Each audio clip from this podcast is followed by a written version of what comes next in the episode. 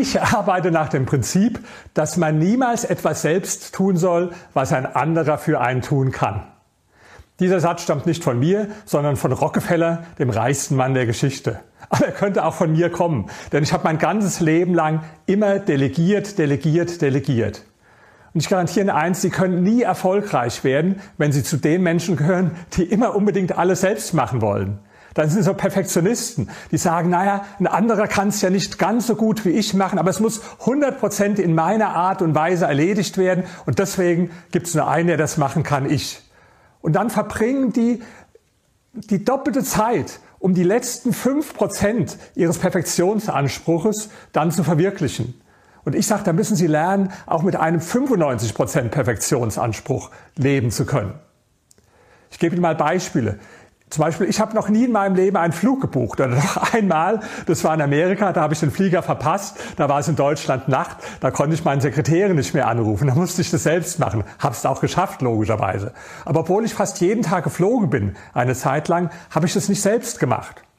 Und ich mache auch meine Arzttermine nicht selbst. Ich mache meinen Friseurtermin nicht selbst. Natürlich gehe ich nicht selbst einkaufen. Und natürlich putze ich nicht selbst und bügele nicht meine Hemden. Aber vor allen Dingen im beruflichen Bereich.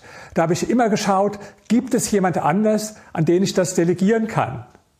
Ich hatte eine Zeit lang eine sehr erfolgreiche Public Relation Firma. Und ich muss zugeben, ich selbst habe gar nicht so viel von der eigentlichen Public Relation verstanden. Da habe ich aber einen anderen gefunden, einen Mitarbeiter, der hat das toll gekonnt. Das habe ich an den delegiert. So dass ich mich darauf konzentrieren konnte, neue Kunden zu akquirieren und die Firma aufzubauen. Also auch da wieder das Prinzip Delegieren. Und ich mache seit über 20 Jahren Veranstaltungen für Führungskräfte aus der Immobilienwirtschaft. Und was mache ich da? Ich habe nur die Idee, was ist ein gutes Thema und dann habe ich das Netzwerk, dass ich sage, der und der und der könnte dazu sprechen. Und dann sage ich das dem Organisationsbüro und alles andere müssen die machen. Und das ist 95 Prozent der eigentlichen Arbeit, ja. Nämlich die Leute anschreiben, gucken, ob sie alle unter einen Hut passen, dann das Programm ausarbeiten, das zu verschicken, später die Mahnungen zu schreiben, die äh, Termins mit dem Hotel, mit dem Tontechniker äh, zu koordinieren. Und all diese Sachen, die sind sehr arbeitsaufwendig. Aber muss ich das machen? Nein. Das gibt auch andere, die können das mindestens so gut, vielleicht sogar besser. Überlegen Sie auch in Ihrem Beruf, in Ihrem Job, an wen können Sie Dinge delegieren? Und zwar, ich gebe Ihnen jetzt einen Tipp, besonders die Dinge, die Ihnen keine Freude machen.